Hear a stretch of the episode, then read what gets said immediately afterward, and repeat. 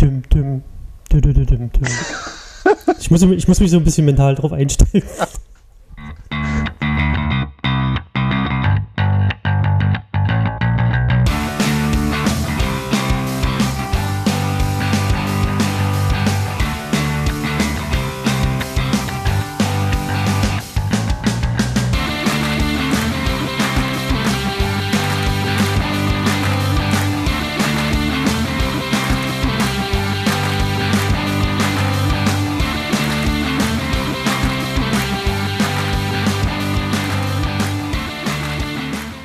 Hallo und herzlich willkommen zu einer neuen Folge des WP Sofa. Schön, dass du uns zuhörst. Diesmal Docker. Wir packen einen Docker und ich packe einen mein WordPress. Mit zu Gast dem Mike Retzlaff. Bitte Hallo. Ich, ich habe das B weggelassen. ja, ähm, ähm, dem Jetzt ich den, du hast mich abgelenkt, jetzt habe ich den Faden verloren. Dem Sven Wagener, Hans-Helge Bürger und mir, René Reimann, der beste Podcaster der Welt, nennt sich zuletzt. Heute dabei Docker, Docker, News, jede Menge News, viel zu viele Termine und einen Plug-in-Pick von unserem Gast, dem Mike Pretzlaff. Ich bin jetzt wieder weg. Viel Spaß beim Hören und ich übergebe das Wort an irgendjemand anderes aus dieser Runde. Hätte ich jetzt eine Schusswaffe gehabt, hätte ich mich erschossen. um Gottes Willen. So schlimm. ist das Problem? Was war denn schlimm? Du. Ich, ja, ich gehe jetzt. Tschüss. War nett. War Mach's gut. Toll, dass Tschüss. du da warst. Mach's gut. Das sind Ciao. die Dinge, die rausgeschnitten werden. Ciao. Hier wird nichts geschnitten. Ja, äh, auch von mir herzlich willkommen. Ähm, Hallo. Jetzt bin ich auch ein bisschen perplex von dieser Anmoderation. Äh, ja, schön, dass ihr da seid. Ich freue mich heute aufs Thema. Ähm, wie immer fangen wir, glaube ich, am einfachsten an. Wir haben ja den Gast, den Mike. Mike, stell dich doch ganz kurz mal vor, bevor wir in den großen Newsblog starten. Wer bist du eigentlich? Uh, hallo, ich bin der Mike. Ich habe ein Problem mit Final Classes und PHP 5.2. ähm, ich glaube, das gehört jetzt nicht hier in diese Selbsthilfegruppe. So ein ähm, Ding, ne? Ja, hm. Nee, grundsätzlich arbeite ich ähm, im Moment sehr gern mit WordPress. Ähm, das kommt aber nur, weil, ja, ich in meinem Studium halt ein Angebot gekriegt habe von einem Unternehmen und natürlich dort hingegangen bin, dort erst Magento gemacht habe, dann WordPress gemacht habe. Ähm, das schon jetzt die letzten drei Jahre ungefähr. Und ähm, ja, das ist, ein, das ist ein langer Weg dahin. Vor dem Studium war halt, also vor dem Lehramtsstudium, ähm, bin ich ja eigentlich noch Automobilkaufmann gewesen. Also das ist das eigentlich, was ich gelernt habe. Davor noch Bundeswehr und dann, ach, da sind wir schon 20 Jahre zurück, so weit gehe ich gar nicht. Der typische Werdegang eines WordPress-Entwicklers. Ja, ja, doch, dachte ich, ja. Nicht? Was hat mehr Spaß, was hat eigentlich mehr Spaß gemacht, Magento oder WordPress? Äh, Symphony. Ah, cool. Danke. ja. Also, also äh, äh, tatsächlich meine Reihenfolge äh, so vom, vom Können, sage ich jetzt mal her, ist, ist Symphony, WordPress, Magento. Ähm, WordPress macht halt Spaß, weil es sind, es sind so viele kleine Projekte. Das ist total leicht zu greifen für eine einzelne Person. Äh, auch so im Kleingewerbe und Symphony, ja, macht auch Spaß, aber das sind halt riesige Projekte. Ne? Äh, ja. Und du arbeitest momentan mit Symphony, oder? Ja, auch. Also das, was, was ich so für mich privat entwickle und die Web-Apps, die ich baue, die mache ich, wenn, wenn ich kann, lieber mit Symphony. Haben wir dich zur falschen Folge eingeladen? Nee, nur noch nicht zu den anderen. Oder gab es die schon? Ah, Nö. Symphony hatten wir noch nicht, nein. Wir hatten Laravel, hat der, der Hans Helge mal ein bisschen was drüber erzählt. da hatten wir intern ja schon einen kleinen Disput. Ja, ja. auch, auch sehr, sehr, sehr, Laravel auch sehr cool, ja. Ja, äh, ich also, sehe schon, wir haben schon ein neues Thema für die eine der nächsten Folgen.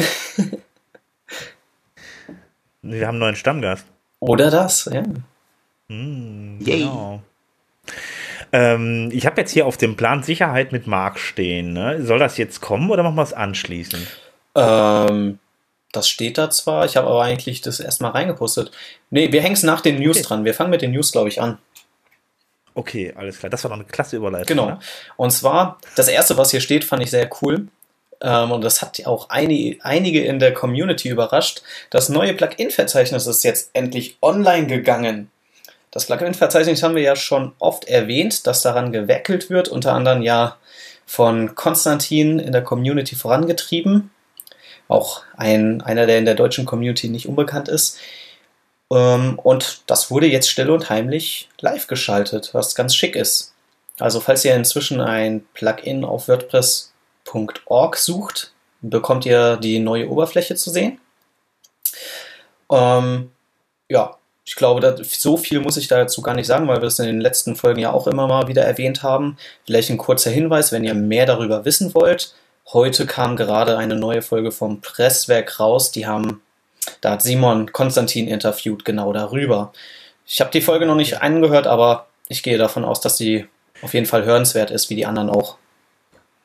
Also ich bin, bin echt mal gespannt, was das Ganze angeht, weil das Problem bei der ganzen, nicht das Problem, aber was sich halt wirklich geändert hat und was wirklich für die Plugin-Entwickler wichtig ist, ist, dass die Positionen beim Suchen nach den Plugins sich komplett geändert haben. Die haben halt eben dann da ein Elasticsearch, glaube ich, hintergebaut, wie ich das verstanden habe. Und ähm, teilweise äh, brechen bei den Leuten dann zum Teil die, die Downloadzahlen ein oder, oder sie, sind halt eben auf Seite 2 oder 3, wo sie vorher nicht waren oder teilweise dann vorher auf 1 waren und so weiter. Also das ist schon, das hat schon zum Teil gravierende Auswirkungen für die einzelnen, für die entsprechenden Plugin-Entwickler. Und was auch interessant, was auch wichtig ist, ist, ist unter anderem, dass die Leute äh, die, die, die Header-Bilder dann austauschen sollten, weil die Header-Bildgröße hat sich komplett geändert für die Leute. Ja, klar, also jeder, der ein Plugin dort hat, der muss da mal gucken, weil auch einige Text gelöscht wurden oder zusammengeführt wurden. Das heißt, da muss man ein bisschen, glaube ich, äh, gezielter seine Tags auswählen, weil man nicht mehr so viele haben darf, wenn ich das richtig in Erinnerung habe. Ja, ja. Aber genau. Das kam halt. Das sind alles Probleme, die lösen sich, glaube ich, mit der Zeit. Also ja, ja. Also was, was, was mich gewundert hat, ist halt, dass wieder dann teilweise einige Funktionen gefehlt haben irgendwie, die vorher drin waren. Ich weiß aber ehrlich gesagt jetzt gerade nicht welches. Also auf jeden Fall war es nicht komplett. Es gibt aber dann eine, eine, eine Liste, wo man dann halt entsprechend äh, ähm, ja, Dinge einreichen kann. Also einen Track, äh, wo man dann halt dann Ticket, Tickets einreichen kann, wenn einem da irgendwas fehlt oder auffällt. Oder also was mich wundert, ist, dass nachdem das beim Forum damals schon so war, dass das halt eben, äh, da fehlten ja auch dann etliche Funktionen irgendwie, die, die wurden dann erst nachgearbeitet vorbereitet und später dann reingemacht. Aber naja, kommt Zeit und äh, dann kommt, äh, ja, kommt ein besseres Plugin. Ja, ist so. Also finde ich jetzt ehrlich gesagt auch nicht so schlimm. Also sie haben jetzt so lange dran gearbeitet. Ich glaube, die wollten selber, dass es auch irgendwann mal live geht. Und irgendjemand meckert halt immer. Ja, das geht nicht ums Meckern, es geht darum, dass dann halt eben, ich, ich meine, ich finde, das heißt Meckern, also ich meine, äh, wenn dann auf einmal Funktionen weg sind, also beispielsweise, ähm, was weggefallen ist und was auch dann diskutiert wurde im Slack, ist beispielsweise die Sache mit den Statistiken. Früher konnte man von jedem Plugin die Statistiken einsehen, das kann man jetzt nicht mehr, sondern nur die von dem eigenen. Dann hat man mal in Slack nachgefragt, dann hieß es ja, das wäre ja eigentlich nur für den Plugin-Entwickler interessant. Ansonsten wäre es ja eigentlich nicht interessant für die, für die Leute, die dann Plugins runterladen. Aber das sehen dann einige wieder anders, die dann wieder sagen, pass auf, nee, ich finde das schon interessant, ob das jetzt überhaupt noch runtergeladen wird. Ähm, ob da Einbrüche sind oder ob da mehr runtergeladen wird. Also das, da kann man schon ein bisschen was draus ablesen. Und von daher, ähm, ja, äh, ja, ist die Frage, ob die, die Sachen auch äh, alle wieder reinkommen oder nicht. Ja, das ging mit den Statistiken. Also das ist äh, sogar ein Punkt, wo ich äh, Mika mal gefragt habe, sag mal, wie setzen sich die Statistiken eigentlich zusammen? Und äh, ihre, ihre flache Antwort darauf, die le leicht genervte Antwort sogar darauf war, das sind all deine Statistiken, seitdem das Plugin existiert und die werden nicht weggeworfen im Sinne von, ich sehe nicht, äh, welche Version in den letzten 90 Tagen installiert wurde, sondern seit dem Bestehen vom Plugin bis heute. Das heißt, selbst Version 1.0 wirst du noch mit ein paar Prozent da drin immer sehen. Und ja. das ist eigentlich sind es dann sogar falsche Statistiken, die mir als, als Plugin-Autor kaum noch was bringen. Aber auch dazu ja. gibt es halt wieder ein Issue, dass das verbessert wird und Co. Ja. Ja, ich bin mal gespannt, wie sich das entwickelt. Also beim Forum ist es ja am Ende dann auf jeden Fall auch ganz gut gegangen. Ja. Also, da sind jetzt auch eigentlich meist, die meisten Funktionen wieder da. Beim Forum sieht es ganz schön aus. Den einen mag, äh, mög, äh, mag das neue Plugin-Verzeichnis gefallen, vielen anderen gefällt es nicht. Irgendwie so optisch, aber äh, ja, schauen wir mal. Es entwickelt sich ja alles weiter und jeder, der möchte, kann da auch mitmachen, ja. auch mit daran programmieren, das schöner machen. Jede Veränderung polarisiert. Kennen wir ja. ja. ja. das ist normal. Genau, das ist richtig. Ähm, ja, auf jeden Fall ähm, kommen wir zum nächsten Verzeichnis, zum Theme-Verzeichnis. Da gibt es nämlich das erste REST API-Theme. Ähm, das nennt sich Foxhound und das ist das erste Verzeichnis, was so freigegeben wurde im Theme-Verzeichnis. Und das hat einfach den, äh, den Hintergrund, normalerweise dürfte das gar nicht in der Repository stehen. Ähm, die Themes, die online gestellt werden in den Theme-Verzeichnis, äh, werden normalerweise alle gereviewt. Und ähm, da gibt es dann ganz äh, klare Regeln, was ein Theme darf und was ein Theme nicht darf. Und in dem Fall ist es so, dass das, äh, dieses Theme eigentlich viele Dinge nicht hat, die das eigentlich können müsste. Und gerade weil es jetzt, weil es ein, ähm, ein, ein, ein äh, REST API-Theme, was wirklich nur über die REST API die Daten zieht, äh, darf es dann halt eben rein. Das ist dann halt eben vom Prinzip her ein Sonderfall, wie dann das äh, äh Theme-Team sagt und dann kann das auch rein. Also das wird wahrscheinlich dann erstmal jetzt für alle REST API-Themes halt äh, gelten. Ähm, das Theme ist auf React aufgebaut, das, äh, was auch in WordPress drin ist. Und ähm, ja, äh, ja, kann ab sofort runtergeladen werden und das könnt ihr mal ausprobieren. Ist auf jeden Fall sehr flott. Ähm, ja. Ist so ruhig hier. Sagt ja keiner was. Ja, hast du es ja gut erklärt. Keine Fragen mehr, wunderbar, alles klar. Ähm, ja, was noch kommt, äh, das ist eine zusätzliche Funktion in WordPress, das sind die Media Widgets für WordPress. Also ähm, das heißt, es wird zusätzliche Media Widgets geben, wo man dann also einmal für Audio, einmal für Video und einmal für äh, Bilder ähm, dann einfach ähm, in die Sidebar ein Widget reinziehen kann und dann entsprechend einfach die Dateien hinzufügen kann. Und ähm, ja, das ähm, ja, auf jeden Fall kann man die dann rechts reinziehen, kann dann einfach ein Bild draufladen und äh, das geht jetzt schon mal mit den äh, Bildern. Das funktioniert schon mit den, äh, mit den Widgets. Da gibt es halt eben ein ähm, Feature-Plugin, äh, das kann man runterladen, das nennt sich Core Media Widgets. Und äh, das wird dann halt eben darin, äh, darin werden halt eben die Funktionen weiterentwickelt. Momentan gibt es dann halt ein Widget mehr. Ich denke mal, die anderen folgen dann auch in Kürze. Denn beabsichtigt ist, das eventuell in 4.7.4 schon auszuliefern. Ähm, der, äh, äh was daran besonders ist, das in 4.7.4 auszuliefern, ist, dass das ein Minor, Minor Release Update ist. Das hat mich auch gerade gewundert. Ja, mich auch, aber die, die Versionsnummer von WordPress sind sowieso ein bisschen arbiträr. Mhm. Und das finde ich ist die viel größere Nachricht äh, im Gegensatz zu den, zu den, zu den Plugin selbst, was da ist, oder zu der Funktion selbst, weil normalerweise werden über diese Minor Releases, also das ist diese dritte Zahl, also ich habe mal 474, vor, also jetzt sind wir gleich bei 473, ist das richtig? Bin ich ja. da blöd? Ja. Ja, genau. Genau. Und normalerweise werden da eigentlich nur Fixes äh, ausgeliefert und die werden halt automatisch auch ausgeliefert. Das heißt also, sobald dann ein Minor Release rauskommt, werden die automatisch an WordPress geliefert. Die Frage ist nur, wie sie es in dem Fall machen, wenn sie das jetzt wirklich ändern. Äh, dann kommen damit auch zusätzliche Funktionen in WordPress durch die Minor, Minor Releases. Und das ist da schon so ein bisschen so ein kleiner äh, ja, Paradigmenwechsel.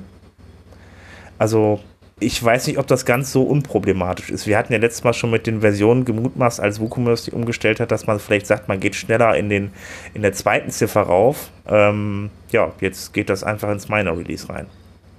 Ja, ich kann mir schon gut vorstellen, dass sie einfach nicht länger warten wollten, weil das ein Widget ist jetzt auch kein Riesending. Das ist ja keine, keine Riesenschnittstelle, die da bearbeitet wurde oder eine REST-RP, ja. die hinzugekommen ist.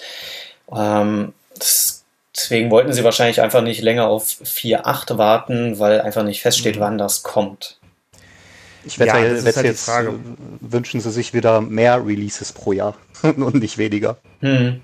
Nee, das ist ja das Problem. Also, das ist ja, wie gesagt, dass letztes Jahr gesagt wurde, äh, wir verzichten jetzt komplett auf den Re Re äh, Release-Zyklus und das äh, ist die Frage, wie das in Zukunft gehandhabt wird, wird. Ob das immer so gehandhabt wird, dass man halt eben dann viele kleine Änderungen macht und die dann halt immer mit den Minor Releases aus, äh, ausliefert. Ne? Also dann äh, ändert sich das alles ein wenig. Nur kommen die dann halt, wie gesagt, auch mit den automatischen Updates rein. Und das ist, das ist neu. Ja, werden wir sehen, wie sich das äh, entwickelt. Ja, eben, genau. Schauen wir mal. Ist auf jeden Fall schon mal ein Hinweis, die Sache mit diesem Plugin. Ähm, ja, jetzt kommen wir ein bisschen von, PHP, äh, von, von PHP. WordPress ab, jetzt kommen wir zu, jetzt kommen wir zu PHP. Ähm, nämlich die PHP 5.6 ist jetzt die am weit, ist mittlerweile die am weitesten verbreitete PHP-Version. Das ändert sich halt eben permanent ein wenig. PHP 5.6 ist ja die Version, die ähm, die ähm, als äh, die, die jetzt noch Updates bekommt, die letzte, die, die tiefste Version, wenn man so will. Äh, und die hat jetzt die PHP-Version 5.4 in ihrer Verbreitung abgelöst. Das heißt, es geht da mal ein bisschen aufwärts. Ähm, die äh, leider hat aber dann PHP 7 ähm, derzeit nur einen Anteil von 3,1% bei den gesamten PHP-Installationen. Ähm, ja, da warten wir mal ab, wie sich das entwickelt. Für uns ist, da halt, ist das halt ganz, das Ganze halt wichtig, halt eben irgendwie, um dann mal zu sehen, äh, wie sieht das in Zukunft aus mit der, mit der, mit der Mindestanforderung, die WordPress an PHP hat, was ja auch immer ein Dauerbrenner-Thema ist. Äh, ich, ich verspreche mir da sehr wenig von. Ja, warten, warten wir mal ab. Äh, was ich interessant war im Rahmen, fand, äh, im Rahmen der ganzen Sache äh, wurde dann äh, auch gesagt, äh, womit die ganzen Webseiten laufen und das waren 82,6 Prozent der Internetseiten laufen mit PHP. Das ist schon echt, äh, das, ja, schon heftig. Ist eine Hausnummer. Wow. Wow. Ja, ja, ich bin noch mal gespannt, in welcher Hinsicht das, sich das in Zukunft ändert, weil da kommt ja auch viel JavaScript noch dazu und so und ob das dann irgendwann mal runtergeht und sich da andere Dinge mehr verbreiten als PHP oder ob das einfach so bleibt. Naja, Python und Ruby sind ja auch schon ein paar Jahre alt. Trotzdem haben die nicht so viel Marktanteil. Ich hätte auch Ja, sogar gedacht, dass äh, Node.js so voll durchstartet. Ja. Gefühlt ja, aber viele setzen es halt dann doch nur für so äh, kleine Sachen ein, die dann nicht Mhm. ins Gewicht fallen. Ja, also ich bin, ich bin mal gespannt. Also, ähm, ja, also bei Amazon, wie gesagt, mit dem Alexa bin ich jetzt gerade ein bisschen dran, das geht läuft dann auch dann, also dann bietet äh, Amazon dann auch einen Service dann irgendwie über, ich glaube, Node.js an. Ich weiß jetzt gerade nicht genau, aber auf jeden Fall JavaScript, was man da nutzen muss, ja. Node.js wird es sein. Da bin ich nicht so bewandt, ich bin ja eher am PHP unterwegs, bin bei den 82 Prozent. Ist halt die Frage auch, wie diese Statistiken erhoben wurden. Was zählt da rein? Ähm, ähm, ja, das Ganze kommt von, Moment, sag ich dir ganz kurz, äh, B3-Tag. ja, ja, natürlich, aber die können, die, Zumindest, also die haben ja trotzdem den Disclaimer drin, dass sie natürlich nur von den Webseiten die Statistiken erheben, die sie halt selber halt kennen oder die das reporten. Das heißt, Mhm. es gibt immer eine Grauziffer, die sie, die sie nicht ermitteln können. das ist klar, aber ich meine, das sind auf jeden Fall, also es sind schon mal, sie sind einigermaßen aussagekräftig, Ja. wenn es insgesamt, glaube 10 Millionen Seiten, die sie messen und die messen Genau. können. Ja, also die finde ich sogar gefährlich, die Statistik, äh, die, die du gerade meinst, denn das sind echt 10, 10 Millionen so als Grundmenge. Und in demselben Report steht dann äh, ein paar Sätze später, ja, aber bei 5 Millionen haben wir gar nicht erst rausgefunden, was es ist. Und das ist, das ist halt so, die Hälfte weiß man gar nicht genau, so total. Und das ist das. Problem, wenn 10 Millionen ist jetzt für das Internet eigentlich nicht viel, wenn wir halt von Milliarden Webseiten sprechen inzwischen. Ähm, und wenn wir von der Hälfte dieser Stichpro oder von der Hälfte des Sample Size einfach nicht wissen, was das ist, vielleicht ist die Hälfte davon, ähm, äh, teilt sich dann irgendwie Python und Ruby, na dann sind die 82% auch nicht mehr so viel. Weil dann, was ist Ja, das ist richtig, oder? Oder die andere Hälfte benutzt PHP Deswegen, 3. ich glaube, man, man kann. Oh, oder das. Das wäre gefährlich. Also ich glaube, es gibt eine Richtung an, dass PHP beliebt oder immer noch weit verbreitet ist. Beliebt ist ja ein starkes Wort, aber halt weit verbreitet. Aber ob es so hoch ist, würde ich mal in Klammern setzen. Ähm, ja, nee, klar, aber ich denke mal, es sind auf jeden Fall einigermaßen, äh, ähm, ja, so einigermaßen nutzvolle Indikatoren, was die, die, die, die, die PHP-Version selbst an sich angeht, was das jetzt mit den anderen äh, äh, ja, Systemen da auf sich hat oder beziehungsweise Programmiersprachen, das äh, ist noch eine ganz andere Kiste. Ähm, ja, Kommen wir gut, mal dann, zum nächsten ähm, Thema. Das kann man ja auch noch stundenlang ausführen. Ja, das ist richtig, genau. Ähm, PoEdit 2.0 wurde veröffentlicht. Ähm, Jetzt musst du mir erklären, warum ist das wichtig für WordPress? PoEdit ist doch nichts, hat doch nichts mit WordPress zu tun, oder? Ja, sagen wir mal so. Zum einen fangen wir mal klein an, auf jeden Fall. Äh, das ist, wird von sehr vielen Leuten genutzt, die WordPress-Themes und Plugins übersetzen. Das war Nummer eins. Und jetzt, äh, da das so häufig von den Leuten genutzt wird, hat man sich dann bei PoEdit überlegt, halt eben da eine, äh, eine Live-Anbindung an WordPress zu machen. Das heißt, man kann da FTP-Zugangsdaten angeben, dann auch unter anderem sein Theme am, äh, an, da einstellen und dann kann man die Sachen dann von sich aus dem Rechner direkt live an der Seite ändern und übersetzen. Also, ähm, ja, das ist mit neu, das ist unter anderem mit neu dazugekommen. Deshalb ist das relevant für die Leute, die mit WordPress entwickeln. Um Gottes Willen. Dann, dann drücke ich auf Update und alles ist wieder weg. Äh. Wollen wir es nicht hoffen. Ich, ich, hoffe, ich hoffe es auch nicht, nee, aber äh, genau, diese Funktion haben sie halt eben jetzt mit zusätzlich reingenommen. Es war vorher schon so, da gab es dann schon WordPress-Funktion in ProEdit, äh, dass man dann extra für ein Plugin dann irgendwie die Sachen dann erstellen konnte. Dann hat dann gewisse Voreinstellungen gehabt um äh, ja da die richtigen Strings dann halt eben auch aus dem Quelltext rauszusuchen, äh, wie diese Unterstrich E, Unterstrich, Unterstrich Funktion und so weiter. Also die ganzen Funktionen, die man äh, für die man für die Übersetzung halt eben nutzt in PHP, findet das dann, um dann halt eben die Strings zu finden, die man übersetzen kann. Ähm, ja, dann kommen noch ein paar andere Sachen wie Syntax-Highlighting, ähm, Trick-Templates, wo ich keinen Plan habe, was das ist. Ich habe mal reingeguckt und äh, ja, da hatte ich dann nicht mehr viel mehr Zeit, mich damit äh, zu beschäftigen. Und was auch neu ist, das gab es vorher bis nur in der Pro-Version. Ähm, ich nutze, muss zugeben, ich benutze auch die Pro-Version. Was sehr schön ist, ist, sind diese Vorschläge, die automatisch aus der Datenbank von ProEdit kommen. Das heißt also, äh, man hat dann äh, Leute, die dann schon mal irgendwelche Dateien übersetzen, aber die stellen ihre Sachen dann nicht online oder gehen nicht in die Community und packen dann, äh, packen dann ihre Sachen dann da äh, auf WordPress.org oder so. Aber die stehen dann in der Datenbank von denen und da hatte, da ist es mir dann halt eben passiert, dass ich da unheimlich viele Übersetzungen dann, gerade was große Plugins anging, wenn da welche fehlten, ähm, dann da teilweise schon gefunden habe. Was da auch, was auch sehr weiterhilft, ist, dass, ähm, dass man immer ähnliche Übersetzungen benutzt, äh, was die Wörter angeht. Also es unterstützt einen auf jeden Fall bei der Übersetzung. Ich arbeite viel und gerne mit und das ist, da sind jetzt, ich glaube, die ersten drei Tipps, die man dann hat für die Übersetzung, sind da jetzt mit integriert. Also auf der rechten Seite findet man immer so ein paar Tipps. Wenn man die Pro-Version hat, dann hat man halt eben eine ganze Liste an Tipps und äh, beziehungsweise an Übersetzungsvorschlägen und ähm, jetzt bei der, bei der freien Version sind jetzt auch drei Übersetzungsvorschläge, dann, äh, die dann angezeigt werden. Ja, das war's zum Thema Po-Edit. Ähm, ja, aber wir sind äh, bei Übersetzungen und ähm, ja, da gibt es jetzt was, was die Community betrifft. Es gibt den, es wird den dritten Translation Day geben.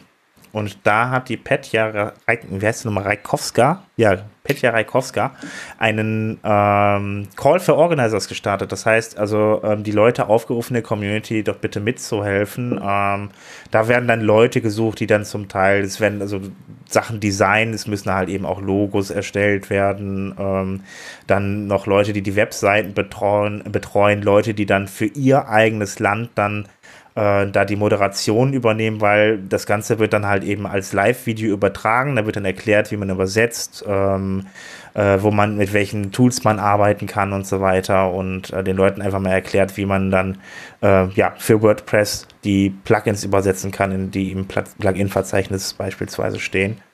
Und ähm, da wird es dann Livestream zu geben, der muss dann auch aufgenommen werden. Und ähm, ja, auf jeden Fall findet das Ganze dieses Jahr am äh, Moment, ich glaube, ich habe es gar nicht aufgeschrieben. Oh mein Gott. Ähm, Im September auf jeden Fall statt. Und ähm, das Ganze ist dann äh, tatsächlich am International Translation Day, International Translation Day findet es dann halt statt. Ähm, hat den Hintergrund, das Ganze hat dann jetzt nicht mehr wirklich viel mit WordPress zu tun, der International Translation Day. Es ist insgesamt halt eben wieder so ein Tag, wie, wie es gibt ja immer so Tage für irgendwas Bestimmtes irgendwie, um dann auf ein Thema aufmerksam zu machen. In diesem Fall gilt die Solidarität den Leuten, die international irgendwelche Sachen übersetzen. Und ähm, in dem Rahmen dieses Tages findet das Ganze dann halt statt. Und da könnt ihr euch melden und dann da mithelfen. Ähm, da, hab ich, da haben wir in den Shownotes dann einen Artikel, da klickt ihr dann drauf. Wenn ihr dann wirklich mithelfen wollt, dann könnt ihr das, glaube ich, einfach machen, indem ihr dann den Artikel äh, kommentiert. ich habe gerade mal den Termin nachgeguckt. Ähm, der erste Vorschlag von ihr ist der 30. September. Aber das ist, wie gesagt, nur ein Vorschlag, also es ist noch ja. kein äh, fixer Termin. Der kann sich noch ändern. Genau, und das wäre dann tatsächlich der International Translation Day. Ja. Ja, Ähm, Gut, ich habe fertig. ich habe mich im Vorfeld nochmal ähm, um den Sicherheitsteil gekümmert. Ich glaube, diesmal als das allererste Mal mit Marc, dass ich ihn interviewen durfte. Ähm, ohne lang umzuschweifen, würde ich einfach mal uh. sagen, ab die Post. Marc, du bist dran. So, die Sicherheit ruft wieder. Und ich glaube, heute bin ich das allererste Mal dran, dass ich mit Marc den Sicherheitsteil machen darf, was mich äh, sehr freut. Hallo Marc. Hallo Hans-Helge, ja, ich glaube das auch. Bisher hat das immer nur der Sven gemacht, ne? wenn, wenn wir hier zusammen sitzen. Und heute darfst du mal. Ja, äh, ich fühle mich sehr geehrt. ähm, du hast sicherlich wieder was sehr Interessantes für uns. Was hast du denn da rausgesucht?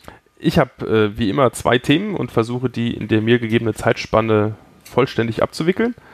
Ähm, das eine Thema ist äh, immer sehr intensiv in der WordPress-Szene diskutiert. Da geht es immer um die Sicherheitsplugins und äh, welches Sicherheitsplugin denn das Beste ist und wie viele man gleichzeitig installieren kann, um optimale Sicherheit zu erreichen. Und die Gegenbewegung dazu ist, möglichst wenig von diesen Plugins zu verwenden. Und ähm, in diesem Zuge kann ich zwei Dinge erzählen, wo man die Sicherheit der eigenen WordPress-Installation erhöhen kann, ohne ein einziges Plugin zu verwenden, und zwar über Regeln in der HTXS-Datei, sofern man denn ähm, einen Apache Webserver hat. Aber im Prinzip sind dieselben Regeln auch zu adaptieren, wenn man Nginx oder so nutzt. Ähm, da gibt es einmal äh, von mir selbst ein, ein GIST äh, auf GitHub. Das sind so diverse HTXS-Regeln, die ich über im Laufe der Zeit angesammelt habe, die sich eher so auf WordPress selbst beziehen und WordPress-spezifische Elemente einbauen, den Zugriff auf die XML-RPC-Schnittstelle blockieren. Ähm, man kann ähm, diverse äh, Dateien, die man nicht von außen lesen können soll, äh, blockieren oder die, das Ausführen von PHP-Dateien im Uploads-Ordner verhindern und solche Sachen. Das ist da bei mir alles drin. Ähm, kommt dann auch in die Show Notes. Und äh, als Ergänzung dazu was ganz Interessantes, und zwar die sogenannte 6G Firewall. Äh, das klingt irgendwie total super und groß, ähm, ist aber im Prinzip auch nur ein etwas längeres HTXS-Snippet. Das ist nicht WordPress bezogen, das gilt also für alle möglichen und alle Dateien und äh, alle Webseiten und da sind auch diverse Dinge drin, die darüber blockiert werden. Also so Sachen wie URLs, die JavaScript beinhalten oder URLs, die Base64 Encode als Kommando enthalten. Also alles, was irgendwie so ein bisschen seltsam aussieht und wahrscheinlich eher nichts Gutes verheißt. Und da gibt es diverse Regeln, die auch äh, diverse andere ähm, HTTP-Anfragen blockieren, also alles, was nicht Standard Get und Post und so ist und alles mögliche andere. Das ist die 6G Firewall, die heißt so, weil das die sechste Generation ist. Sprich, es gab schon diverse andere Varianten vorher und die taucht dann auch in den Show Notes auf und ist auch eine gute Kombination. Ähm, dann hat man extrem viele Sachen schon blockiert, ohne irgendwas in WordPress selber mit einem Plugin gemacht zu haben. Bedenken muss man dabei immer, bevor das jetzt jeder freudig installiert und dann irgendwie nichts mehr geht. Man muss immer natürlich so ein bisschen gucken, ob die ein oder andere Regel sich nicht, verträgt, vielleicht nicht mit dem, was man auf der eigenen WordPress-Seite hat. Also bei dieser 6G Firewall zum Beispiel werden alle Zugriffe auf TimThumb blockiert. Das ist ja so eine, eine Library, mit der man äh, Thumbnails von Bildern erzeugen kann, die sehr berühmt berüchtigt dafür ist, diverse Sicherheitslücken gehabt zu haben in der Vergangenheit. Und äh, wenn man die aber noch irgendwie einsetzt oder ein Plugin oder ein Theme, das jetzt aktuell noch einsetzt, was noch passieren kann, dann muss man natürlich diese eine Regel dann entfernen, weil sonst legt man sich damit die Funktionalität komplett lahm. Ist also jetzt kein Paste-and-Go-Verfahren. Man sollte schon so ein bisschen das Bewusstsein haben, dass man da auch Dinge mit blockieren und kaputt machen kann. Aber grundsätzlich natürlich eine super Lösung. Braucht man kein Plugin für. Ähm, stimme ich ja erstmal, glaube ich, zu. Ich habe nämlich auch mal, ich weiß nicht, ob es 6G war oder halt sowas ähnliches im Internet gefunden und genutzt. Aber jetzt, wo du gerade sagst, ähm, dass äh, Get und Post, die HTTP-Requests, ähm, eigentlich nur akzeptiert werden und alles andere blockiert werden können, stelle ich mir schwierig vor, wenn jetzt Leute mit der REST-API zum Beispiel interagieren. Da Genau. muss man dann zum Beispiel drauf achten. Korrekt. Also sobald man REST API nutzt, äh, muss man natürlich den Block auch wieder anpassen oder auskommentieren, damit man da vollen Zugriff auf die API hat und da auch alles nutzen kann. Genau. Also, also einfach nur blind anwenden ist halt leider nicht. Nee, nee, blind anwenden ist halt in den allermeisten Fällen leider nicht und ähm, man, man, holt sich halt ein paar Vorteile raus, dadurch, dass man das über so eine äh, Server-Konfigurationsdatei macht, also sowohl Geschwindigkeit als auch ähm, Einfachheit jetzt der Art und Weise, wie man diese Regeln anpassen kann, aber natürlich holt man sich ein bisschen Komplexität rein. Man muss schon so ein bisschen wissen, was da passiert und ein bisschen darauf reagieren, je nachdem, wie die eigene Webseite gebaut ist. Ja, schön. Was hast du denn als zweites Thema uns mitgebracht? Ja, das war der, der, der technische Teil. Jetzt kommt so ein bisschen eher der inhaltliche Teil. Ähm, die Firma GoDaddy, ein, ein, ein Hoster, hauptsächlich aus den USA, ist ja im Moment auf Einkaufstour. Äh, die haben in den letzten Wochen und Monaten diverse andere Unternehmen übernommen. Zum, anderen, äh, zum einen ManageWP, das ist so ein Verwaltungstool für diverse WordPress-Installationen. Sie haben Host Europe übernommen, einen deutschen Hoster. Und jetzt ganz aktuell haben sie angekündigt, die Firma Sucuri zu übernehmen. Sucuri ist ein Sicherheitsdienstleister, der hauptsächlich auch im WordPress-Umfeld tätig ist. Ähm, die haben eine, diverse Plugins, Sicherheitsplugins, auch so ein Firewall-Plugin. Die ähm, haben eine, eine Web Application Firewall, die dann über ihre Server routet und damit diverse äh, gefährliche Requests ausfiltert. Die sind aber auch Dienstleister, um gehackte Webseiten zu reparieren und machen da wirklich äh, unglaublich viele pro Tag. Also ist, die sind da wirklich, äh, die sind, glaube ich, dreistellig pro Tag an Webseiten, die die reparieren. Das ist also ganz ordentlich, was die da machen. Und sie sind auch bekannt dafür, dass sie immer wieder mal Sicherheitslücken finden in Plugins, Themes und auch im Core und entsprechend dann auch äh, gemeldet haben und diverse Updates dadurch erzwungen haben. Und dieser Dienstleister ist jetzt auch von GoDaddy übernommen worden. Und nun ist GoDaddy ja jetzt nicht unbedingt der beliebteste Hoster aller Zeiten und der Hoster, der dafür bekannt ist, der sicherste, der beste und der schnellste und tollste zu sein irgendwie. Also sind wir mal gespannt, was da jetzt in Zukunft noch passiert, was GoDaddy noch so kauft und wie sich das auf Sukuri und die Sukuri-Arbeit auswirkt. Angeblich gar nicht. Sie sollen auch als eigenständige, eigenständiges Brand erhalten bleiben in einer eigenständigen Organisationsstruktur.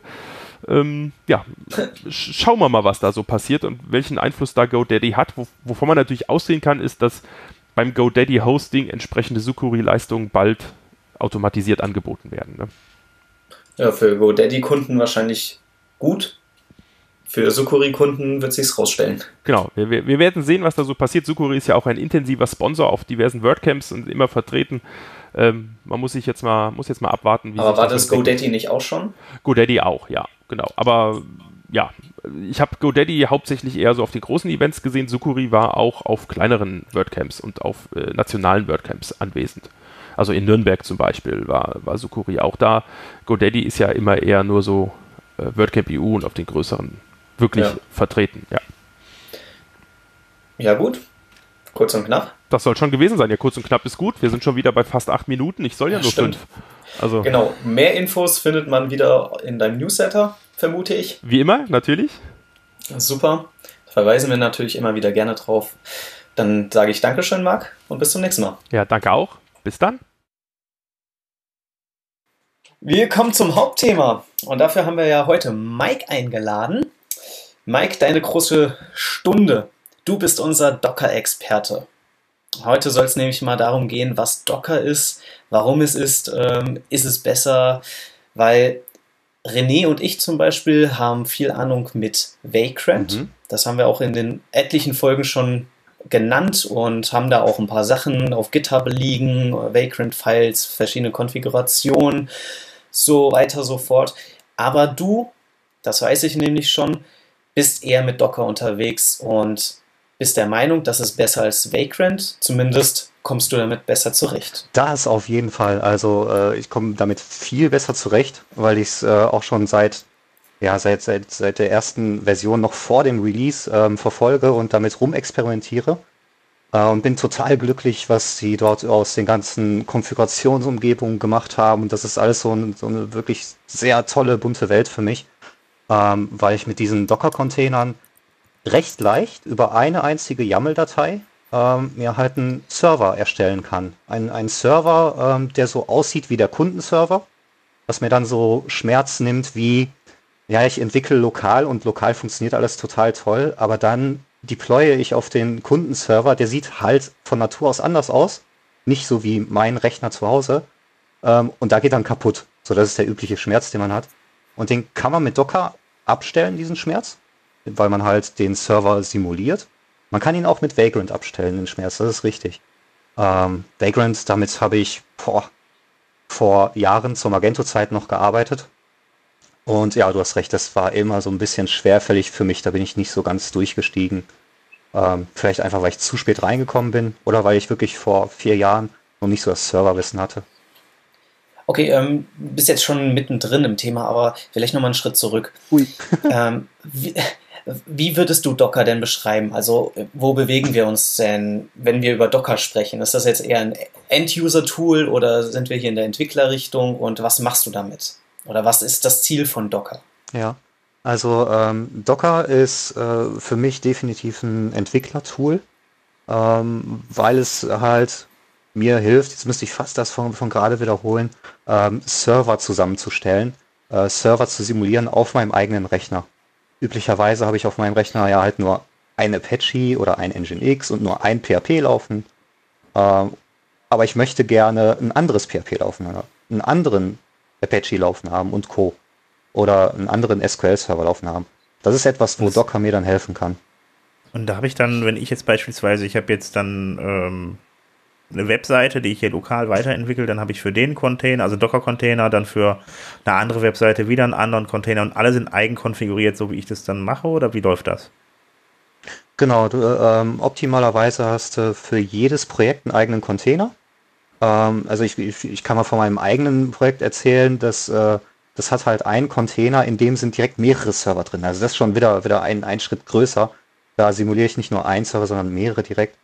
Ähm, aber natürlich, was du machen möchtest, ist pro Projekt dir eine Konfiguration zusammenstellen, ähm, die, in der du halt einfach nur sagst, okay, ich brauche ein MySQL 5.6, ich brauche ein PHP 5.2, weil das unterstützt wird, und ich brauche noch ein Apache 2.2, weil der Kunde, für den ich gerade arbeite, der hat halt echt ziemlich alte Hardware da rumstehen oder ziemlich alten Server. Ähm, und das kriege ich eigentlich kaum noch so zu greifen heutzutage. Deswegen simuliere ich mir das in so einem Docker-Container. Je Projekt was anderes, weil jeder Kunde hat andere Server und Co. Okay. Ähm, und dann habe ich dann praktisch, also wenn ich jetzt mir so, so einen Docker-Container aufsetze, wenn ich dann äh, äh, ja gerne dann so komische veraltete Versionen gerne haben möchte und so weiter, äh, wenn ich das dann alles einstelle, du sagtest, das geht über eine YAML-Datei? Ja, ähm, genau. Also Docker von Haus aus, so wie es früher war in seinen Anfängen, äh, musste man noch alles per, per Kommandozeile machen, geht heute immer noch. Äh, kann man machen, wenn man, wenn man nur mal eben kurz einen Container braucht. Äh, wenn man das aber persistent haben möchte, genau weiß, ey, nächste Woche brauche ich den wieder, dann gibt es das ähm, Docker Compose Tool. Das haben die nochmal oben drauf gebaut. Das ist dann so eine ja, Orchestrationssoftware, was so viel heißt wie ähm, ein, es ein bisschen leichter machen, nur über eine Konfigurationsdatei, was man denn haben möchte. Und das ist genau eine YAML-Datei, äh, wo ich halt reinschreibe, ich möchte PHP 5.2 haben. Ähm, okay. Ich möchte das da, äh, also ich möchte verschiedene Sachen haben und dann lädt der Docker die. Ja. Und achso, der lädt mir die automatisch rein. Also ich gebe das einfach an, was ich haben möchte, der lädt mir automatisch die Sachen aus dem Netz, oder? Genau, ich müsste jetzt, also, ich müsste jetzt so, so, eine Datei mal zeigen, aber das sind im Grunde, kannst du dir das alles so in, in sechs Zeilen vorstellen, wo einfach nur steht, ähm, mein, mein erster Container kriegt jetzt das Image ähm, PHP 7.0. Ja, zum, zum Beispiel. Ja. Und dann äh, gebe ich, gebe ich in der Konsole mein Docker Compose ab ein und dann holt er, dann lädt er dieses Image zum einmal runter. Das dauert halt das Runterladen, aber wenn er das einmal auf, der, auf deinem Rechner hat, dann wird dieses Docker Compose Up nur noch wenige Sekunden dauern. Und das ist, das ist sogar etwas, was mich früher bei Vagrant ein bisschen gestört hat, dass das ziemlich lange braucht für solche Sachen. Ähm, ja. Und das Docker Compose, äh, wenn du das Docker Compose abmachst und äh, das Image ist schon da, dann hast du innerhalb von, von einer Sekunde, von zwei Sekunden äh, quasi die Server-Simulation vom Kundenserver bei dir laufen, kannst das über den Browser aufrufen und eigentlich läuft ab dahin alles. Es ist nur echt okay. manchmal ein bisschen Arbeit, das zu konfigurieren. Äh, Das wäre jetzt die nächste Frage gewesen, ist, ob das kompliziert ist, das bei sich auf dem Rechner zu installieren. Und was mich auch interessieren würde, ist, auf welchem System läuft das? Läuft das auf allen? Ja, auf, auf manchen mit Krücken. Ähm, es ist grundsätzlich total auf Linux ausgelegt, äh, sodass man eigentlich fast schon sagen könnte, okay, wenn es auf Linux ausgelegt ist, dann müsste es auf OS X ja eigentlich auch laufen. Ja, nee, da, da, da muss man äh, noch eine VirtualBox dazwischen schalten. Das äh, ist ein Tool, das Ah. heißt Boot to Docker, was man dazwischen schalten muss. Aber wenn man das einmal hat, dann von da an läuft das auch wie auf einer Linux-Konsole. Diese, diese, diese Docker und die ganzen Docker-Container. Und bei Windows ist es ähnlich. Windows bräuchte auch eine VirtualBox dazwischen geschaltet, die dann halt hilft, die Windows hilft, Linux zu verstehen. Ähm, man kann aber auch neuerdings, und das ist echt gerade mal ein halbes Jahr alt, äh, hat Microsoft ein, nachgeliefert ein Hyper-V, ähm, was diese VirtualBox einfach überflüssig macht. Dass es von Haus aus auf der Konsole läuft unter Windows. Ah, das ist schon mal sehr gut. Also so ein Jetzt bisschen. Tools brauchst du noch. Da kommt, da kommt Mac mal nicht mit. Also ich meine, äh, äh, dann lohnt sich das ja vielleicht doch, dass ich irgendwann mal auf Linux umgestiegen bin. ich muss das mal testen. Total, Das, ja. ähm, Ja, auf jeden Fall. Also ich habe ich hab halt mitbekommen, also jetzt im Gegensatz zu VBB, wo man ja normalerweise auch entwickelt, was ja wirklich, da ist ja alles drin, ne? Also das ist ja dann, dann eine Virtual Box, dann hast du das alles irgendwie virtuell laufen bei dir auf dem PC, das muss halt eben jedes Mal gestartet werden und so weiter. Ähm, kannst du noch ein bisschen genauer erzählen, wie der Unterschied jetzt dann zwischen Docker und VBB beispielsweise ist? Ui. Oder hast du mit VVV gar nicht entwickelt? Ich weiß es ja gar nicht. Also ich habe VVV bei mir laufen gehabt. Ich muss ganz ehrlich sagen, also ich hatte halt auf Mac lief's, gar kein Problem. Auf Linux hatte ich damit wiederum Probleme irgendwie, weil der dann irgendwie die ganzen Konfigurationen dann nicht übernommen hat, die ich dann in die Konfigurationsdateien geschrieben habe. Ja, jetzt, wenn es bei Docker umgekehrt ist, bin ich ja vielleicht sogar froh. Ja, in, in der Tat äh, müsst, müsst, kann ich jetzt gar nicht mehr sagen, was da bei den beiden anders läuft, weil die beiden so, so volume-basiert ein bisschen sind.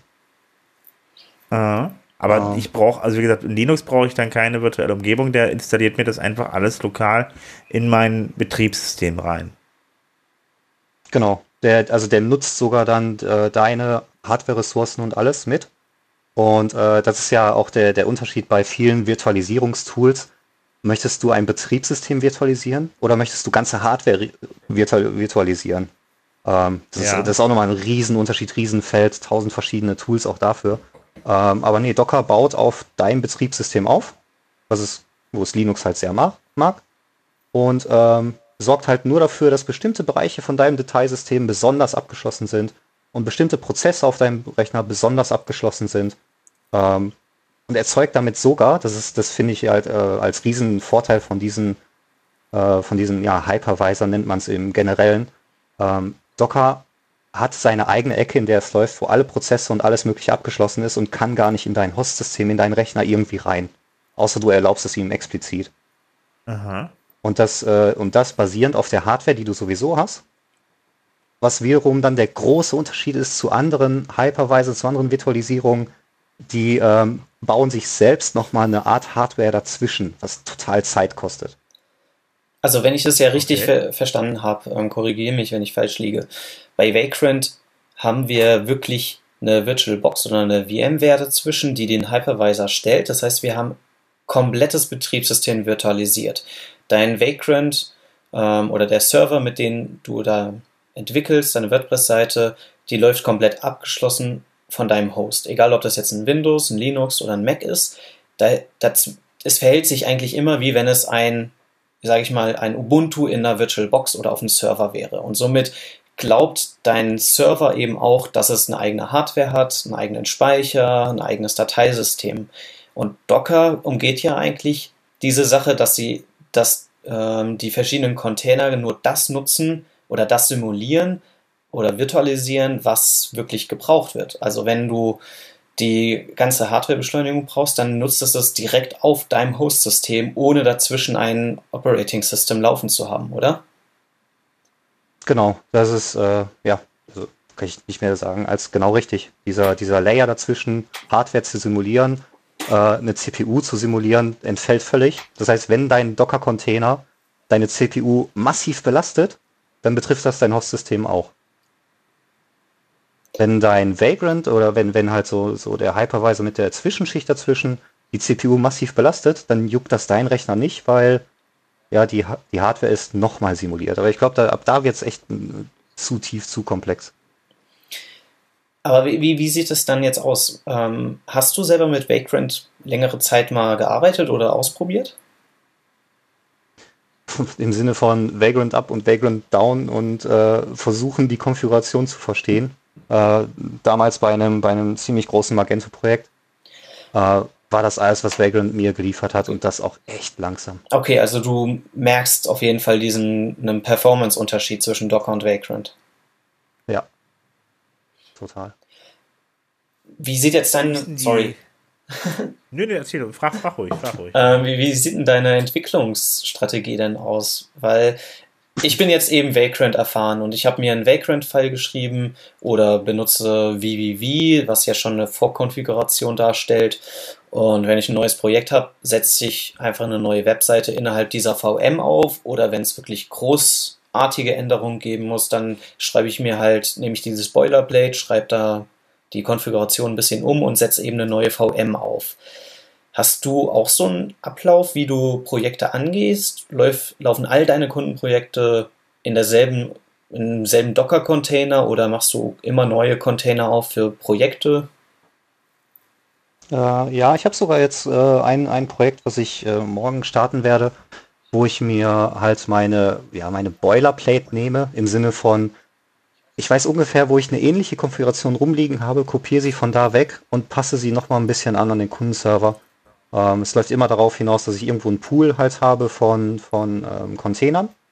Ich benutze auch mittlerweile nicht mehr die Original-Images, so wie man sie von, vom, vom Docker-Hub halt runterladen kann. Total bequem. Ich musste wirklich für WordPress, für Symfony ähm, Anpassungen an diesen Containern machen, weil manche Pakete einfach fehlen. Ich weiß nicht, wie, wie das bei Vagrant ist, aber manchmal hast du so, so Pakete wie ähm, XSL, äh, äh, XSD und Co., dass die da einfach nicht drin sind. Also sind wirklich äh, systemspezifische Pakete, die du für PHP dann bräuchtest, oder? Genau, und die, die WordPress auch äh, manchmal zum Teil haben möchte oder irgendwelche Plugins auf einmal sagen, hey, ich brauche Image Magic. Mhm. Es ist nicht da. Und ja, also es ist schon ziemlich spezifisch manchmal. Hast du dir da dafür dann einen eigenen Container gebaut und der liegt jetzt irgendwo im Internet, hast du den, also hast du den geshared oder liegt er nur lokal bei dir, dass du den wiederverwenden kannst? Hm, ich habe mir in der Tat äh, ein, eigenes Repo aufgemacht für, für diese ganzen Sachen, wo ich die Container halt drin haben möchte. Äh, was noch so ein bisschen übrig geblieben ist aus einer Zeit, wo ich nicht wusste, ob irgendwann sensible Informationen drin sind oder nicht. Mittlerweile kann ich sagen, ja, das ist eigentlich nicht der Fall. Ich könnte sie genauso gut public sharen, die Container. Mhm. Ähm, das wird keinen Unterschied machen. Aber im Moment äh, halte ich sie noch alle privat im eigenen, eigenen Repo drin.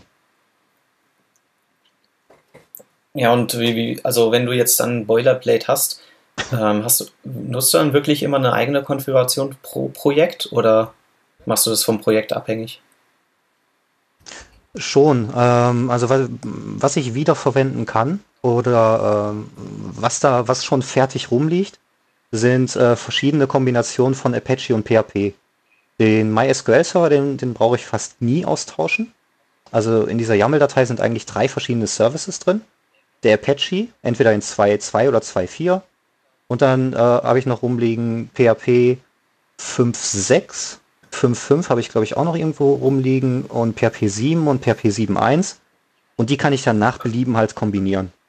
Aber das sind, ähm, also wirklich, das sind, sind zwei, drei Zeilen, die, die, manchmal schreibe ich die schneller, als ich sie irgendwo wieder wegkopiert habe. Und die zum Projektstart immer wieder einfach, einfach äh, runterschreiben, ich brauche das, das, das Image. Diese drei Images brauche ich. Apache 2, FIP 2, ein altes PHP und irgendein MySQL-Server dahinter. Und dann läuft die Kiste schon. Ähm, was jetzt nicht weiß, wie, wie sieht es dann mit den Konfigurationsdateien aus? Also, wenn du jetzt eine neue Domain oder so auf deine Apache laden willst, ist das alles schon automatisch drin oder läuft das direkt auf einen Host? Also, wo, wo befindet sich das?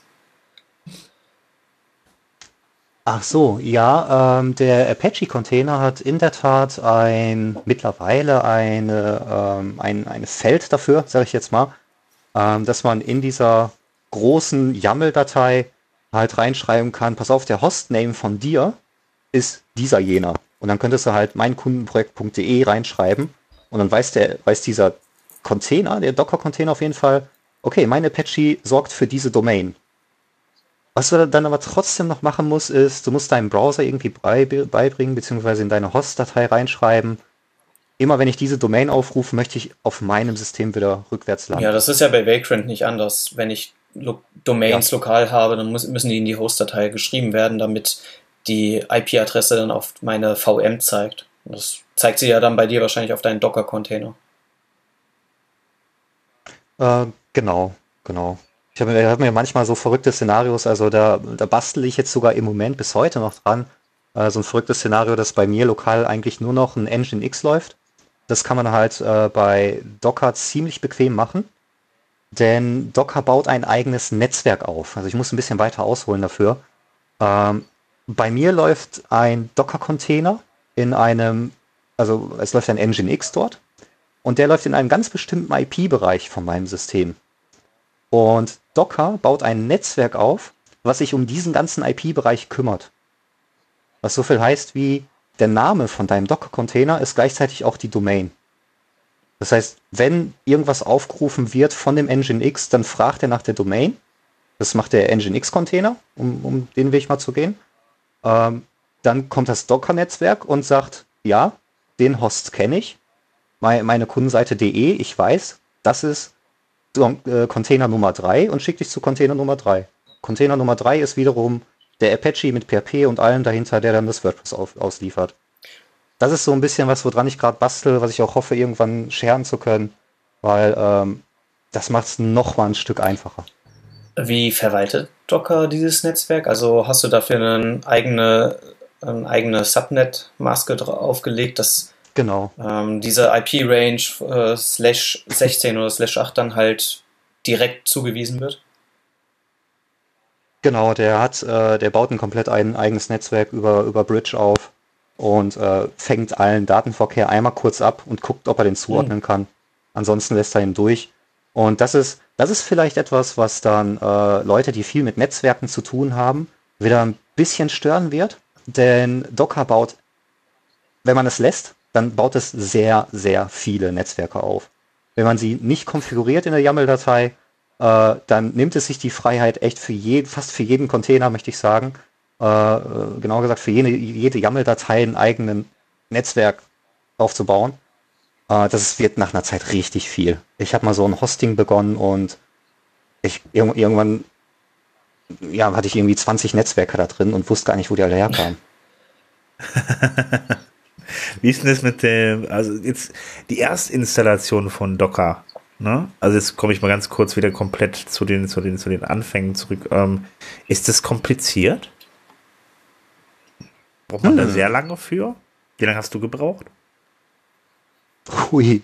Die, die erste Installation von Docker bei mir war ein äh, Linux sei Dank, ein einfaches ins Software Center gehen und installieren drücken. Dann lief noch nicht alles, weil dann musste man noch ähm, einem Benutzer eine ganz bestimmte Gruppe zuordnen, also Benutzerrechte von, von seinem eigenen äh, Betriebssystembenutzer ändern.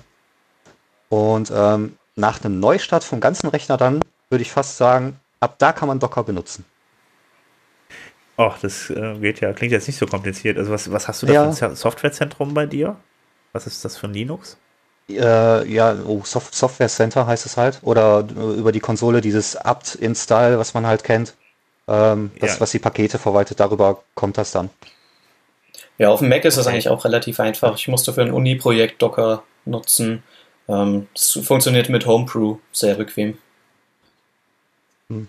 Oh, schön.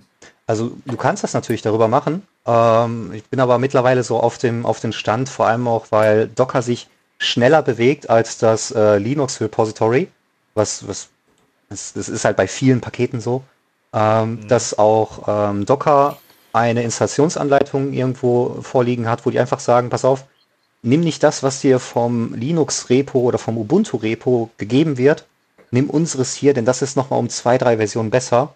Und ähm, das lohnt sich häufig, dass man zwei, drei Versionen weiter hochsteigt, weil man dann viel mehr tolle Magie machen kann. Ähm, also li lieber über, ich glaube, get.docker.org ist das, äh, darüber sich das Docker holen, als über, über so apt oder brew, wenn man es aktuell haben möchte. Okay, ich habe ich hab gerade tatsächlich mal gesucht äh, nach WordPress und Docker und da komme ich dann auf die Official Repository von Docker, von hub.docker.com. Äh, was ist denn das? Weißt du das?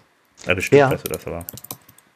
Ähm, ja, gut, dieses, dieses äh, Image habe ich in der Tat wenige Male benutzt, weil ich irgendwann für mich ja. halt gemerkt habe, okay, das ist, das ist, ich habe zu wenig Kontrolle darüber, aber wenn man ein WordPress laufen haben möchte, ist das für den, für den Anfang total das richtige Repo, weil da ist dann einfach alles drin, ein, ein PHP, also die haben diese Kombination mit Apache und PHP einfach, ein PHP 5.6, ein PHP 7.0, ähm, was dann von Haus aus läuft. Also man braucht nicht mehrere Image, Images sich runterladen. Das ist halt dieser, wenn man es selbst kontrollieren möchte. Man äh, lädt sich nur dieses eine WordPress-Image runter und kriegt dann eine Komplettlösung lauffähig für WordPress. Kann ich noch sagen, da ist mein Document Root, mach und dann hat man es schon fertig. Also wenn ich jetzt meinen mein, mein Docker installiert habe, frisch mit apt und so weiter, das läuft, ich habe meinen Rechner neu gestartet und so weiter, äh, wie installiere ich denn dann dieses komische Image, was ich hier sehe, dieses WordPress? Ja, ähm, zwei Wege gibt es da. Ähm, einmal kannst du über die Konsole gehen und einfach sowas sagen wie, also Docker fragen, äh, mit Docker Run und dann halt das WordPress-Image mit ähm, Doppelpunkt dahinter und du sagst, okay, ich möchte ein 5.6 mit Apache haben. Aha. Ja. Ähm, da gibt es halt auf, der, auf dieser Seite, äh, auf dieser Repository-Seite steht halt, welche Dinge es alles gibt. Ähm, aber für dich ist Docker Run WordPress Doppelpunkt und dann eins von ja. diesen Sachen, die dort gelistet sind. Ja. Ähm, was haben wir denn hier? Kurzes PHP 7.1 Apache zum Beispiel, wenn du das haben möchtest. So, und äh, was der dann macht, ist, der, der holt diesen Container von alleine, der startet diesen Container von alleine und mit noch zwei, drei Konfigurationsvariablen dahinter, die auch auf, auf dieser Seite im Repo dann sind, kannst du ihm sogar sagen, wie der Datenbankbenutzer heißen soll, wie Datenbankpasswort ist. Das muss Docker halt alles wissen und hast danach ein ordentliches ja, ordentliche WordPress-Umgebung damit stehen. Also wir es auch auf dieser Seite äh, ziemlich mittig finden, wie der, dieser Docker-Run-Befehl aussieht. Okay, ja. also dieses hub.docker.com ist vom Prinzip her äh, ja sowas wie das WordPress-Plugin-Verzeichnis nur für Docker. Genau, also, total public. Ja. Genau, und da sind, ich sehe hier über 100.000 Free Apps irgendwie, äh, die man dann, wo man dann ja halt eben Docker, wie nennt man das, Plugins? Ja, Images, Container. Äh, Container, genau, ja. runterladen kann, die dann vorkonfiguriert sind, okay. Genau. Das ist halt, ähm, also das ist auch ein bisschen schade an diesem äh, Docker Hub, denn es ist nur public. Du kannst dir keine privaten Repos anlegen, weswegen ich mir irgendwann selbst eins angelegt habe, äh, auf einer eigenen Maschine. Ähm, alles, was du hier rein pusht, auch wieder genau wie das Git-Prinzip, du kannst Dinge aus diesem Repo hier raus pullen, ganze Images und, und Container, und du kannst die modifizieren, so wie du das möchtest, und kannst sie dann wieder hochpushen. Dass du später halt so vorlagenmäßig immer dir sagen kannst, okay, neues Kundenprojekt, ich hole mir mein Image nochmal neu. Ähm, nur leider sind die ganzen Sachen public. Das heißt, du musst ein bisschen aufpassen mit sensiblen Informationen, falls du die da drin hast, so Passwörter und so. Ja, ja das ist eher weniger schön wie bei GitHub, ja. Ja. ja. Das klingt auf jeden Fall spannend, vor allem, wie gesagt, leicht, äh, leichtgewichtig. Ne? Also, äh, was äh, Hans Helge schon sagt, das WWW, das ist, finde ich auch mal, das mal, wirkt, wirkt immer so groß mit dem, mit der Virtualisierung im Hintergrund und so weiter. Und das muss ja auch dann starten im Hintergrund und äh, ja, bringt halt jede Menge Ballast mit. Das klingt mit Docker doch sehr interessant auf jeden Fall. Ja, also ich mag es auch besonders, weil es ähm, einfach zu bedienen ist, sage ich jetzt mal. Denn ähm, du hast ja, du hast nicht nur diesen Docker Run Befehl, was ich gerade gesagt habe, es gab noch die zweite Alternative, ähm, die Docker Compose YAML zu, zu machen. Und äh, wenn man Hub und Docker und WordPress bei Google eingibt und diese Seite sich ansieht, dann sieht man auch, dass ganz unten ähm, oder eigentlich ziemlich in der Mitte ein, ein, eine, eine Section kommt für Docker Compose. Und da sieht man, dass das nochmal viel weniger Zeilen sind und man da alles echt durchkonfigurieren kann. Das ist mehr so das, was ich einem Docker neu Benutzer in die Hand geben wird, die Compose-Datei, denn die, die ist leicht zu lesen, leicht zu warten. Ja, ich, dann habe ich ja nächste Woche, glaube ich, auch noch was anderes zu tun, und das finde ich jetzt unheimlich spannend auf jeden Fall. Machst du eigentlich jetzt mittlerweile dann alles mit Docker oder? Ja, ich, äh, es gibt einen Server, Server bei mir, der ähm, da läuft nur Docker drauf. Jede Webseite, die darauf gehostet ist, ist in irgendeinem Docker-Container. Das ist äh, echt viel Magie war das und echt viel Arbeit, aber ja, läuft. Ja, ich bin mal gespannt. Ich habe äh, ich hab jetzt hier eine Synology stehen, da kann man auch Docker draufpacken. Ich bin mal gespannt, was ich da so zusammenbastel. Mhm.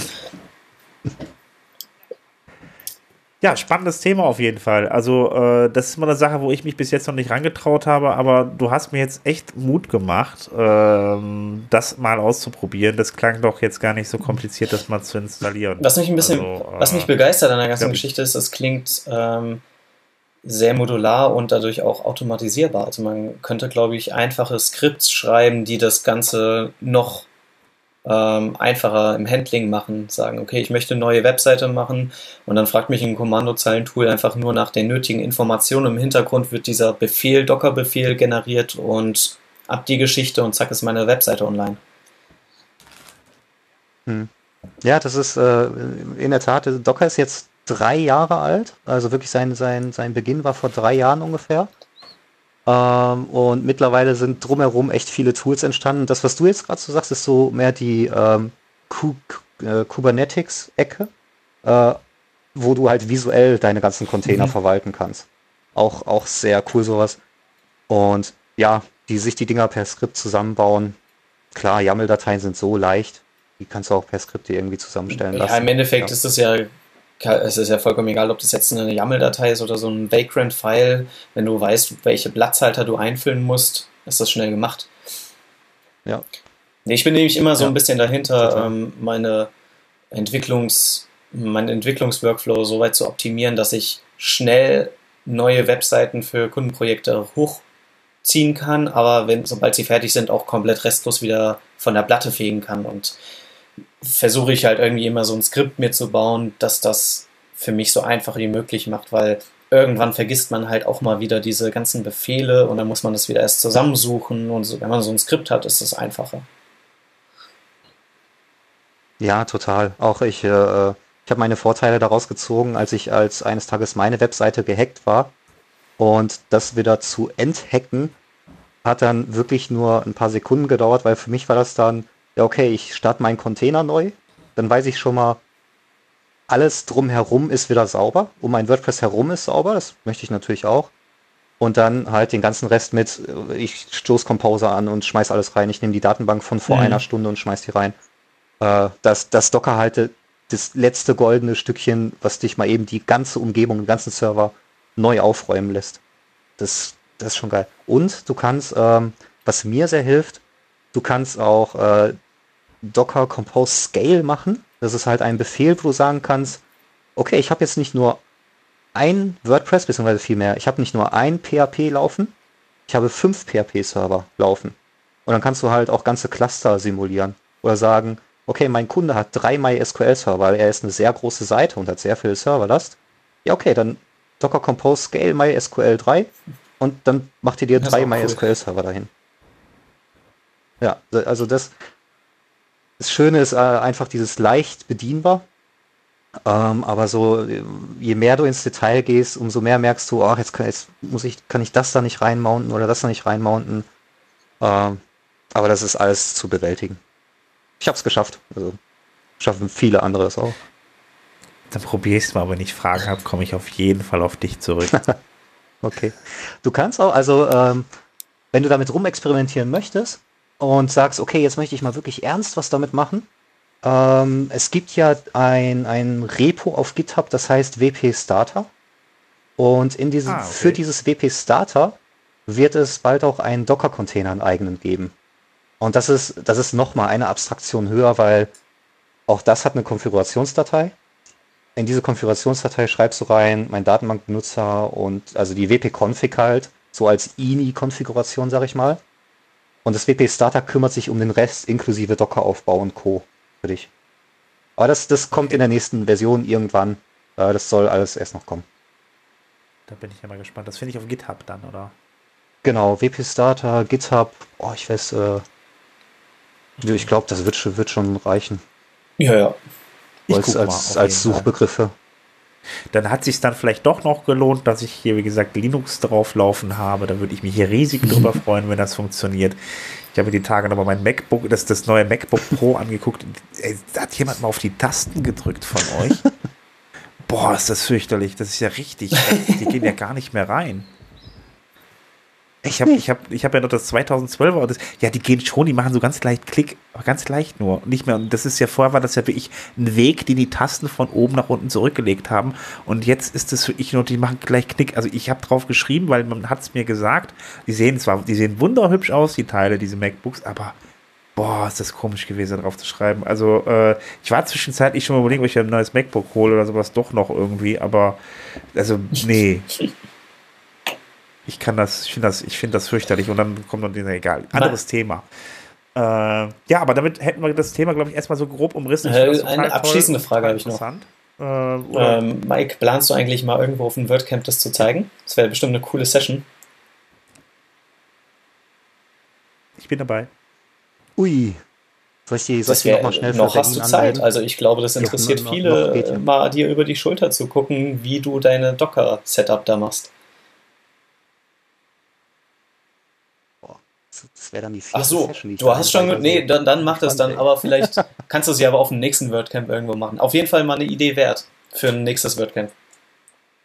Nee, ich, ich, ich, Privatsession. ja, ich, ich schmeiß das da rein und dann entscheidet das Schicksal, ob ich das Also ich fände cool, dir da mal über die Schulter zu schauen, weil es klingt richtig professionell oder auf jeden Fall spannend, wie du da, da werkelst.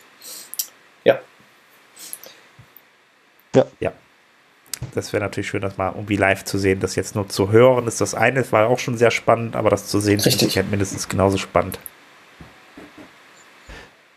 Ähm, so. Gut, Genau. dann machen wir mal weiter, oder? Wir haben noch was hier stehen.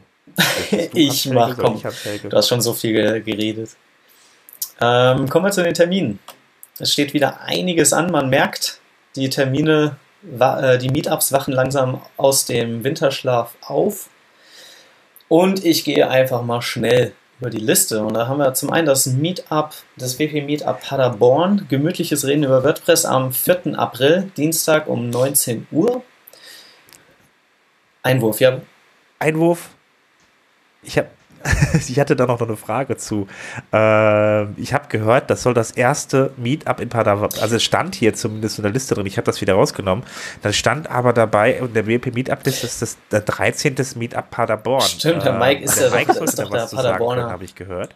Was hat es damit auf sich? Äh, ja, ja, ich, ich, ich bin einer von dreien dort. Äh, es, ist, es ist jetzt offiziell. Das, äh, das wollte ich da, da im, im, im Chat damit ausdrücken, im Slack.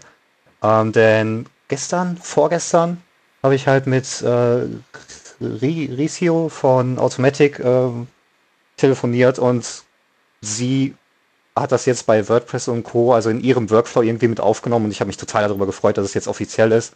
Ähm, es ist das erste offizielle, aber wir haben schon 13 Ach so. gemacht. Das ist eigentlich unser 13. Ah, Nur ohne dass Automatic okay, davon weiß. Ah, ich verstehe.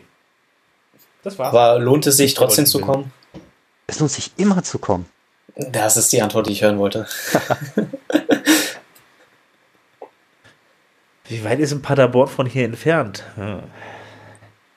Ich bin gar nicht da, ich kann gar nicht kommen, aber das nächste Mal vielleicht. Ja, am Tag nach Paderborn, am 5. April, der Mittwoch, ist das Meetup Bonn. Da steht jetzt erst das Treffen. Stimmt, da habe ich jetzt letztens gehört, soll jetzt, dass in Bonn ja auch was geben soll. Ja, die haben sich, die haben sich wohl auf dem Barcamp alle getroffen irgendwie. Da sind auch wieder ein, zwei von den Kölner Jungs mit dabei. Und äh, die haben dann da gesagt, wir machen jetzt mal ein Meetup und das ist, äh, also wir machen jetzt mal ein Meetup in Bonn. Ja, ich hatte Und, nämlich mit Marc so ein bisschen äh, palavert das und er meinte, dass die das jetzt da aufteilen. So Düsseldorf, Köln, Bonn wird so ein bisschen jetzt getrennt oder halt Arbeitsteilung gemacht. Finde ich ganz cool, dass da jetzt eine Community auch in Bonn oder halt ein kleines Treffen in Bonn startet. Ja, klasse ist, dass sie sich da so ein bisschen unterstützen irgendwie. Also das Genau. war, ähm, Köln, von Köln aus ist ja viel gegangen. Also äh, Düsseldorf ist ja zum Teil äh, mit initiiert worden. Äh, da waren auch die Leute aus Köln in Düsseldorf und jetzt ist es bei Bonn genauso. Also von daher, das strahlt alles so ein bisschen ab. Äh, ist schon cool. Also ich finde das spannend, dass die. Community Cool. funktioniert echt gut da. Ähm, am Montag, den 10. April, ist das Meetup in Bremen. Theme-Auswahl steht hier. Dann haben wir am Dienstag, den 11. April, das WordPress Meetup in Hannover um 19 Uhr. Also bis jetzt sind sie alle um 19 Uhr. Ähm, dann haben wir das Meetup in Düsseldorf. WordPress mehrsprachig. Da kann bestimmt. Äh, bist du da in der Orga drin oder? Äh, ja, ich bin da in der Orga drin, ich bin aber leider, nicht- leider nicht mit dabei. Ich habe denen gesagt, die sollen den Podcast von hören von, letzt, von uns hören vom letzten Mal. Ah, okay. also Live-Podcast hören äh, am Dienstag, den 11. April in Düsseldorf um aber, 19 äh, Uhr. ja. nee. ähm, das Meetup in Berlin findet am Mittwoch, den 12. April um 19 Uhr statt. Ähm, und das WordPress Meetup Leipzig am Donnerstag, den 13. April um 19 Uhr. Dem Thema Basic Yeah. Viermann-Passung und Page Builder Site Also Origin. Ist das Ah ja, spannendes Thema wieder mit Page Äh, Builder. das äh, Kölner Meetup findet hier um 18.45 Uhr statt, ne? Also ich weiß nicht, irgendwie verstehe ich das nicht, warum es um 18.45 Uhr stattfindet. Eigentlich müsste es, also neun- 19.11 Uhr würde ich verstehen. Ich muss mit dem, ich muss, ich muss, 19.11 Uhr. ich muss mit dem Thomas nochmal reden, damit wir den auch nochmal hier in der Sendung drin haben jetzt. Äh, ja, ich muss mit dem Thomas nochmal reden. Mach das. Äh, damit haben wir auch Thomas gegrüßt an dieser Genau. Stelle. Ähm, und damit sind die Termine auf unserer Liste wenigstens abgehakt. Geht zu den Meetups. Ihr habt Spaß. Und damit leite ich gleich zum Plugin-Pick rüber. Mike, hast du dich an meiner Aufgabe gehalten? Hast du dir ein Plugin rausgesucht, das du uns empfehlen ja, möchtest? aber- also ich, ich vermisse es auch total auf eurer Liste. Ich wundere mich sogar, dass es dort nicht steht. Es gibt ähm, eine Sache, die ich in WordPress total vermisse, äh, was so, so ein kleiner Button, der mir halt äh, als Entwickler verrät, wo bin ich gerade, wa- was mache ich gerade, welche PHP-Datei zum Beispiel greift gerade, welche SQL-Queries sind gerade alle gelaufen, damit diese Seite mir angezeigt wird. Und diesen kleinen Button, der einem einfach alles zeigt oder auch alle Fehler zeigt, die gerade passiert sind, den hat WordPress von Haus aus nicht. Aber dafür gibt es das Plugin Debug Bar. Wenn man sich das installiert, dann kommt oben rechts, wenn man denn eingeloggt ist, so ein kleiner Button, wo man draufdrücken kann und dann kriegt man riesige Detailinformation, was hinter den Kulissen gerade passiert ist. Und auch zu diesem Plugin gibt es wieder Plugins. Also man kriegt richtig viele Informationen als Entwickler daraus. Und das vermisse ich auf eurer Liste. Die, die Debugbar, was gibt's denn da für Zusatzplugins? Äh, Debug Bar kommt von, von Haus aus mit so, mit so ein paar kleinen Sachen, stellt eig- eigentlich nur diesen Button bereit und ein paar kleine äh, Inspektionssachen. Wenn du aber wissen möchtest, in welchem Screen bin ich gerade, dann kannst du wieder ein Plugin installieren, Debug Bar Screen heißt es dann, ähm, was einen weiteren Reiter hinzufügt. Also es, es bereichert halt diese Liste an Informationen so, wie du die möchtest, je nach deinem Kontext. Ähm, sind das bestimmt immer andere. Ja, das, ich habe es, glaube ich, schon ein paar Mal drauf gehabt, irgendwie. Äh, ansonsten debugge ich irgendwie mit, mit, mit PHP Storm irgendwie. Äh, ja, aber das sind trotzdem nicht ganz unwichtige Informationen, die mir PHP, die mir PHP Storm natürlich nicht alle anzeigt, ja. Ja, genau, vor allem dieses, äh, in, in welche PHP-Datei muss ich jetzt reingucken oder wo setze ich jetzt meinen Bruchpunkt für Xdebug rein, in welche Datei, ähm, während mir am Frontend halt wirklich nicht angezeigt wird, welche Datei war jetzt zuständig für das, was ich hier tue. Ja, sehr schön. Vielen lieben Dank, dass du uns das mitgebracht hast. Ja, Damit sind wir auch schon am Ende unserer Sendung angelangt, oder? Haben wir irgendwas vergessen? Äh, Moment, ich scroll mal ganz kurz nach oben, aber nein, ich habe alles ist drin. Hammer. Super. Dann kann ich nur noch sagen, vielen Dank, Mike, dass du da warst. Gern. Hat Spaß gemacht. Ich freue mich auf die nächste Folge mit über Symphonie mit dir. total, total gern. Und dann, äh, ja. Also ich glaube, ich hab, wir haben alle wieder was Neues gelernt. Spannendes Thema mit Docker. Da werden wir bestimmt noch mehr hören in Zukunft von. Ja, viele Grüße, glaube ich, an der Stelle einfach nochmal an René. Der arme Kerl muss jetzt arbeiten und er konnte nicht den ganzen Podcast da sein. Ich finde das total traurig. Ja, aber er ist auch unser quotenstärkster Moderator in dieser Sendung. Deswegen Stimmt. Finde ich es find ich's gar nicht schlecht, dass ich hier ein bisschen mal aufholen kann. Jetzt eigentlich aufholen oder nicht? Weil er war am Anfang mit drin. Das ist jetzt die Frage, ob er das nur gemacht hat, damit er vorne bleibt. Oh, dieser Fuchs. Meine Güte, der René, der René. Naja, Aber echt, mogelt sich doch irgendwie immer wieder das werden rein. wir das nächste Mal einfach nicht zulassen. Wir werden ihn einfach aussperren. Ge- entweder machst du die ganze Wir Folge. nehmen mit- einfach eine Stunde früher auf. Äh, genau. Ach, wie René, du hast das verpasst. Das tut uns aber leid. Habt, ihr- habt, ihr, habt ihr intern so eine, so eine Rangliste oder ist sie öffentlich? Wir hatten das mal gezählt zum Geburtstag, ne? Genau, wir hatten die Statistiken rausgeholt. Äh, was war das? Vor zwei, drei Folgen oder so haben wir die Statistiken mal im Podcast genannt und er ist, ähm, hat in den meisten Folgen mitgesprochen. Also Ja. absolut Also wenn du mal eine total äh, äh, äh, eine Folge, sinnfreie Folge. sinnfreie Folge, genau das was war, war das, was ich sagen wollte, genau, hören willst, hör dir den Geburtstagspodcast äh, drin. Da sind so wenig Informationen drin wie möglich. Haben wir schön hingekriegt. Aber wir hatten Ja, auf jeden Spaß. Fall. War ja, wir haben ja unseren Geburtstag gefeiert. Da können wir machen, was wir wollen. So. Richtig. Gut. Ja. Da bleibt mir jetzt nur was zu sagen. Genießt die Sonne, geht mal raus. Und Tu jetzt noch so, als ob ich arbeite. Ja. Ah, super. Tun ist immer gut.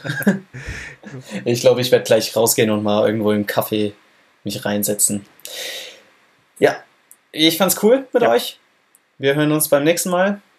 Auf jeden Fall. Und ich wünsche euch noch einen schönen Tag. Alles klar. Jo, Schönes Wiedersehen. Wochenende. Wiedersehen. Tschüss.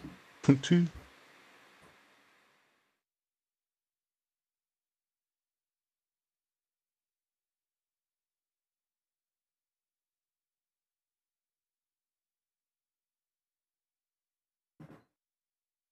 Fertig. Ach ja, Stopp muss ich auch noch drücken. Da war ja was.